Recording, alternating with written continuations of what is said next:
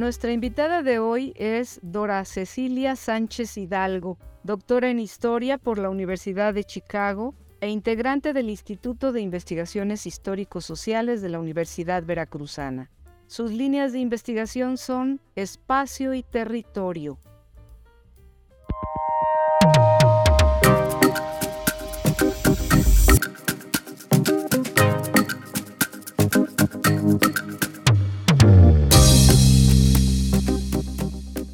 Oye, lee y dile. Es el espacio radiofónico de la editorial de la Universidad Veracruzana, sus libros y sus autores. Literatura, ciencia, tecnología y arte. Todo el pensamiento universitario cabe en un libro.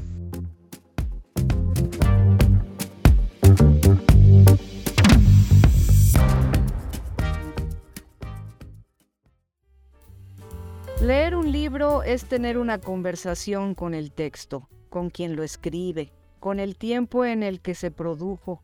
Leer un clásico como El Derecho a la Ciudad es una actividad todavía más útil y provechosa.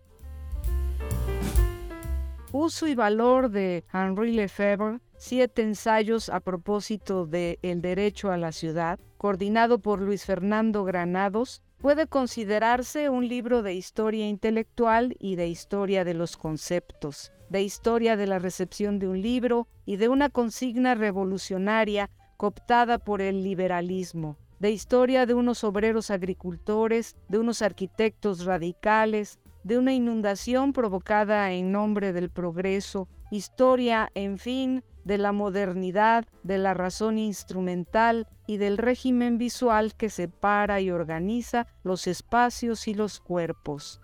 Esta obra es un estudio social y etnográfico de la ciudad capitalista y una serie de incursiones analíticas sobre asuntos específicos de la vida de Tijuana, de Jalapa y de la Ciudad de México.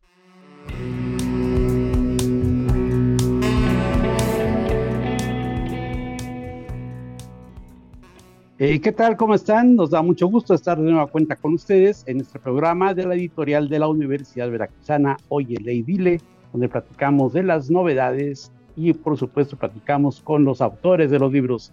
Y como siempre nos da mucho gusto hablar y saludar a Alma Espinosa. ¿Cómo te va, Alma? ¿Cómo has estado? Hola, ¿qué tal, Germán? Pues he estado muy bien y como cada semana deseosa de conocer un nuevo libro y de platicar con los autores, coautores de nuestros libros. Como en este caso vamos a platicar con Dora Cecilia Sánchez Hidalgo sobre este libro que tiene un valor y un significado doble por la lectura y análisis de una obra clásica y el hecho de que estuviera coordinado por Luis Fernando Granados. Bienvenida, doctora Dora. Muchas gracias. Me gustaría que comenzáramos a hablar de qué fue lo que los animó a escribir siete ensayos en torno a esta obra. Eh, muchísimas gracias por la invitación. Es un honor estar con ustedes en este programa y comparto la felicidad y la emoción de poder empezar a hablar más de este libro. Eh, bueno, voy a ir directo al grano porque este libro surge de una idea muy concreta y de un académico, intelectual y colega muy creativo. Eh, la idea era celebrar, porque cuando eh, se, lanzó la propuesta, eh, estábamos en 2018 y se estaba conmemorando la primera publicación del, libro del derecho a la ciudad. Entonces, en ese marco, lo que Luis Fernando nos propuso fue plantear simplemente la pregunta de cómo en un clásico, como un clásico que te había el título mismo del libro, del derecho a la ciudad, se había convertido en hasta una especie de eslogan, ¿no? La idea del derecho a la ciudad de ser un libro que se publicó y se pensó y se escribió desde el 68 como una consigna revolucionaria de la, de la historia urbana, cómo se fue transformando hasta parecer ser un eslogan, ¿no? Eh, entonces la idea fue convocarnos a leer el libro desde nuestras propias investigaciones, nuestras propias disciplinas, para replantear nuestras investigaciones a partir de esa lectura y de la comprensión de las, propuestas del EFEP. Entonces, ah, hicimos, nos convocó a un, a un coloquio donde cada uno eh, presentara un trabajo específico y cómo la lectura del libro del Derecho a la Ciudad nos había hecho pensar y replantear nuestros propios supuestos investigativos. Eh, hay dos cosas muy importantes dentro de, este libro. Primero, pues qué honor para Henry Lefebvre que haga un libro y que ese libro sea el motivo por el cual se reúnan varios académicos para discutir sobre ese texto y sobre un tema que habitamos todos los días y que no nos reflexionamos, que es la ciudad y todos sus, pues, todas las intersecciones que aparecen en el gran tema de la ciudad. Y el otro, pues Luis Fernando Granados, que lo recordamos con mucho cariño, ¿no? que es el motor de, de, esa, de esa organización. Entonces son como un doble homenaje este libro, ¿no? Uno a Luis Fernando Granados, que, que, lo coordina y que lo recordamos con gusto, y otro para Henry Lefebvre, y todo esa, e, ese movimiento que, como bien lo dices, surge desde el 68 y que nos hace repensar la ciudad. ¿No? Así es. Eh, es algo muy importante en ese sentido que también volvamos a pensar en las ciudades porque están creciendo o siempre han crecido de manera anárquica y no tenemos en cuenta las cuestiones sociales, políticas y humanas que hay alrededor de todo eso que nos convoca al derecho a la ciudad. ¿Qué, qué temas nos puedes resaltar sobre esto, estas circunstancias? Pues lo, el punto de partida aquí podemos eh, situarlo en, en esta idea de Luis de revisar un clásico, un libro clásico, ¿no? Entonces, es un libro clásico en un momento en que se está conmemorando la publicación de los 50 años de la primera edición. Entonces, esto en términos, digamos, de, la reflexión, da un espacio de tiempo suficiente para poder vernos en ese, en ese libro clásico. Entonces, yo creo que, este fue uno de los primeros, de los primeros aciertos de lo que significó la convocatoria a, trabajar el libro. En este sentido, el otro punto del cual quiero hablar para que se entienda la, la perspectiva desde la cual está escrito el libro es la reunión de estos investigadores en la ciudad de Jalapa, una ciudad de provincia eh, capital de un estado una ciudad eh, llena de una vida cultural y el evento tuvo lugar en el Instituto de Investigaciones Histórico-Sociales. ¿no? Entonces, en este contexto, la idea era seguir un poco las propuestas del EFEF desde su esencia, hacer investigación en la calle, en la ciudad, en las caminatas. Eh, entonces, este grupo de investigadores que nos juntamos en el coloquio, realizamos toda una investigación de las ciudades a partir de también la conversación de diferentes lecturas. ¿Sí? ¿Me explico? Entonces era tratar de entender a las ciudades desde las ciudades en una investigación que se hace a partir del diálogo y de la comprensión del espacio urbano. Eso es lo primero. Entonces eso ya nos da otra visión de cómo se estudia una ciudad. Eh, y la otra cuestión que quiero resaltar con relación a lo que dices es la, cómo podemos leer un clásico cuando es tan denso teóricamente porque esa es una de las cosas que buscábamos también en el libro, ¿no? Acercar a un público más amplio la comprensión de estos conceptos tan complejos que plantea la obra de Lefebvre, porque Lefebvre es un teórico marxista que está hablando de la historia de la ciudad, sí, por un lado, pero por otro lado, cómo entender teóricamente esa expansión, esa creación, ese crecimiento de las ciudades que pareciera que siempre ha sido así, que no tiene fin. Entonces, en este libro del, del derecho a la ciudad, lo que estamos viendo en la lectura que hicimos es cómo el, marco que propone, que propone el EFEB, el marco teórico que propone el EFEB, parte entender en qué momento de la historia del capitalismo la ciudad se convierte en sí misma en una mercancía. Y es ahí, en finales del siglo XIX y del siglo XX, donde EFEP explica que hay una revolución en la, en la vida urbana de las ciudades. Él está hablando desde París del 68, pero en, en este periodo del crecimiento de la ciudad moderna, cuando la ciudad empieza a crecer desmedidamente porque se convierte el espacio mismo en mercancía. Entonces el derecho a la ciudad, lo que quiere Lefebvre plantear en su libro, es como los que habitamos la ciudad podemos recuperar esa ciudad y hacerla nuestra. Entonces, este es como un poco el juego y el análisis reflexivo que se, hace en, la obra. También me gustaría que nos comentara acerca del texto que usted realizó acerca del ideal urbano ante la ciudad proletaria. Bueno, ese texto, em, la, la, idea, digamos, el trabajo original era una investigación que yo estaba haciendo sobre la Ciudad de México y el crecimiento de la Ciudad de México exactamente en la, en la época postrevolucionaria de los 20.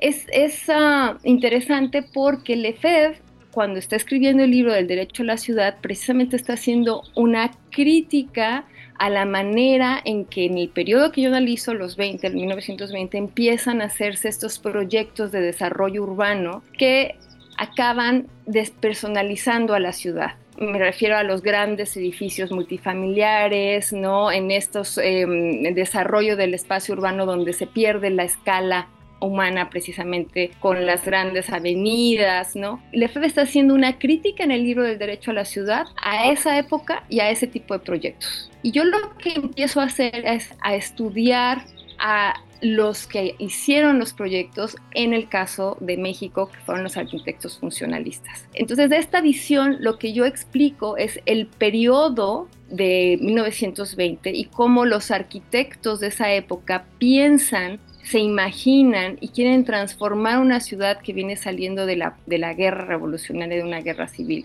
y construyen una serie de casas para obreros a partir de lo que ellos se imaginan que deberían ser los obreros o qué son los obreros. Y esto lo hago con un análisis a partir de la, digamos, la explicación que hace Lefebvre de la razón instrumental de las ciudades en, la, modernidad, en la modernidad del siglo XX. Sí, es realmente apasionante el tema de la ciudad y más visto desde este punto de vista teórico y analizado por ustedes, ¿no? Con este texto que, que ya mencionas de Henry Lefebvre y además vienen eh, experiencias en Jalapa, experiencias de la Ciudad de México, como tú la mencionas, y en Tijuana también.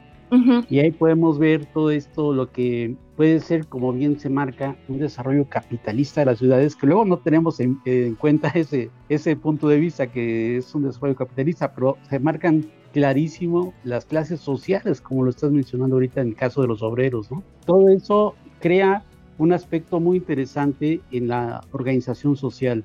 Y creo que es algo que poco reflexionamos realmente los que habitamos las ciudades y que vivimos realmente al día, a cómo vamos. Sin embargo, hay también mafias inmobiliarias, organizaciones de colonos, mm, es miles de historias que aparecen.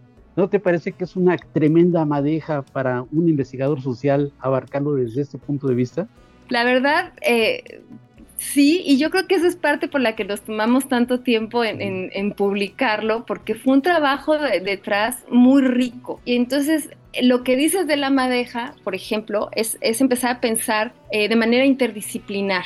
Entonces, si vemos los siete ensayos, están, participamos sociólogos, urbanistas, geógrafos, antropólogos, historiadores. Fue muy rico porque el objeto, digamos, la ciudad, la pudimos empezar a tratar de desenmarañar entre las diferentes disciplinas, que también eso fue muy interesante, ¿no? Entonces, por un lado, está toda esta parte teórica que está, digamos, que es la primera parte del libro principalmente, y luego ya están estos otros tres ensayos que son a los que te refieres, uno sobre la ciudad de Jalapa, otro sobre la Ciudad de México y otro sobre la ciudad de Tijuana para tratar de explicar y, hacer una lectura de, la, del aparato del EFEB desde un estudio social y etnográfico de las ciudades. Ya teniendo como la parte teórica, por eso también es interesante que el libro se pudiera, pueda leer, digamos, de un jalón, como dice Luis Fernando en, la, en la introducción, ¿no? Porque también así uno va pudiendo entender poco a poco al EFEB. Los primeros eh, ensayos que son teóricos ubican al clásico en su época, con quién está escribiendo, cuáles son los debates intelectuales en el momento que escribe el EFEB,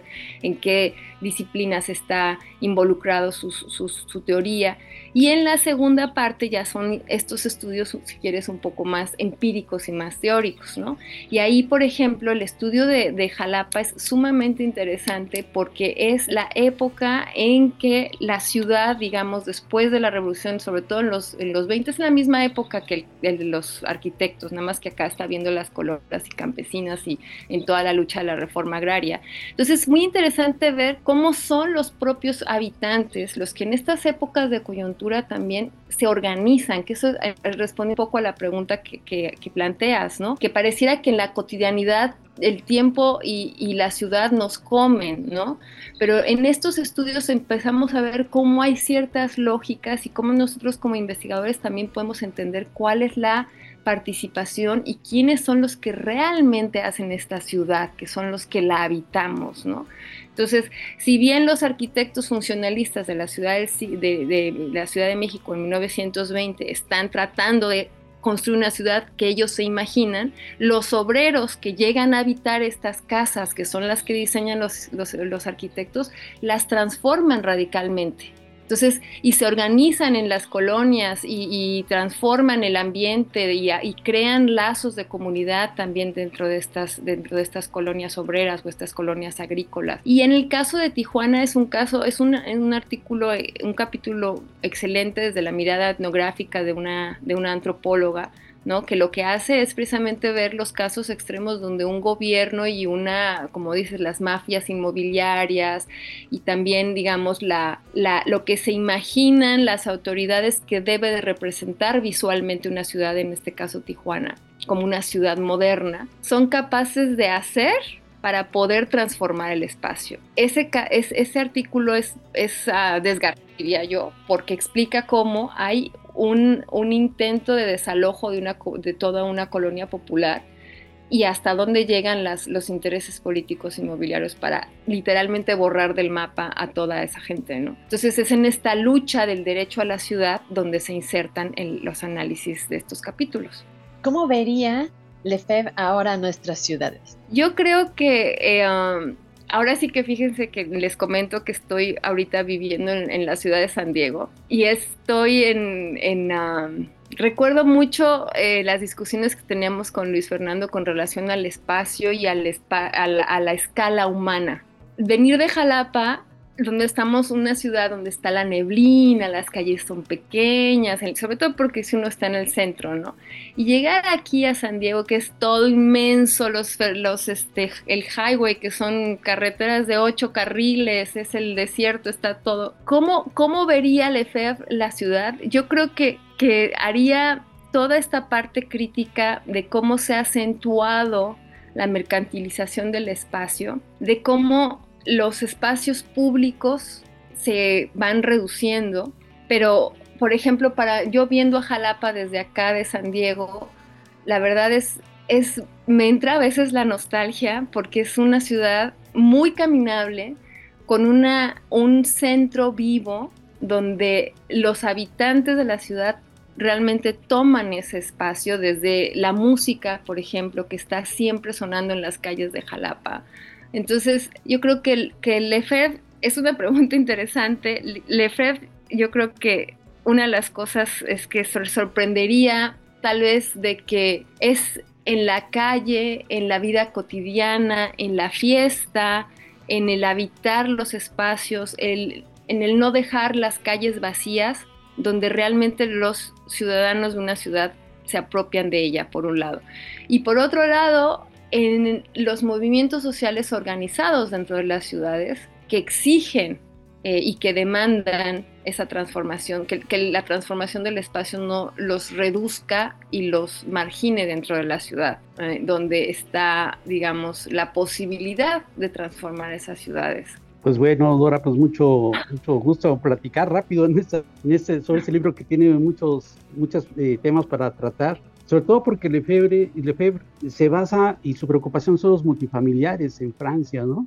Cuando empieza a ver que están creciendo los multifamiliares y bien está todo el momento el 68, todo lo que mencionaste al principio, y viene esta gran preocupación. Te voy a decir algo que, que obviamente no tiene nada que ver, pero aquí en Jalapa solamente nos falta un poco de vías y tranvías y a lo mejor seríamos un poco como San Francisco, ¿no?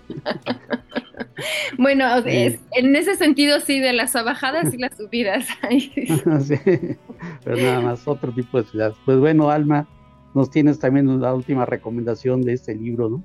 Así es, este libro ya está disponible en todo el país. Pueden encontrar nuestros puntos de distribución en nuestra página www.v.mx diagonal editorial. Ahí pueden encontrar todos nuestros puntos de venta y eh, pues de verdad les recomiendo esta lectura de Uso y Valor de Henry Lefebvre, siete ensayos a propósito del derecho de la ciudad, porque uno no necesita ser historiador, filósofo o sociólogo para acercarse, o menos urbanista para acercarse a este libro que es de verdad muy interesante y que habla de las ciudades, habla de nosotros, de los habitantes también. Entonces es muy interesante. Pues muchísimas gracias, doctora Dora, por haber estado con nosotros. Muchas gracias a ustedes, Alma, por la invitación. El catálogo de libros de la editorial de la Universidad Veracruzana lo pueden consultar en libros.v.mx. Oye, lee y dile es una producción de la editorial de la Universidad Veracruzana y Radio Universidad Veracruzana. Voces Alma Espinosa, Germán Martínez Aceves y Liliana Calatayud.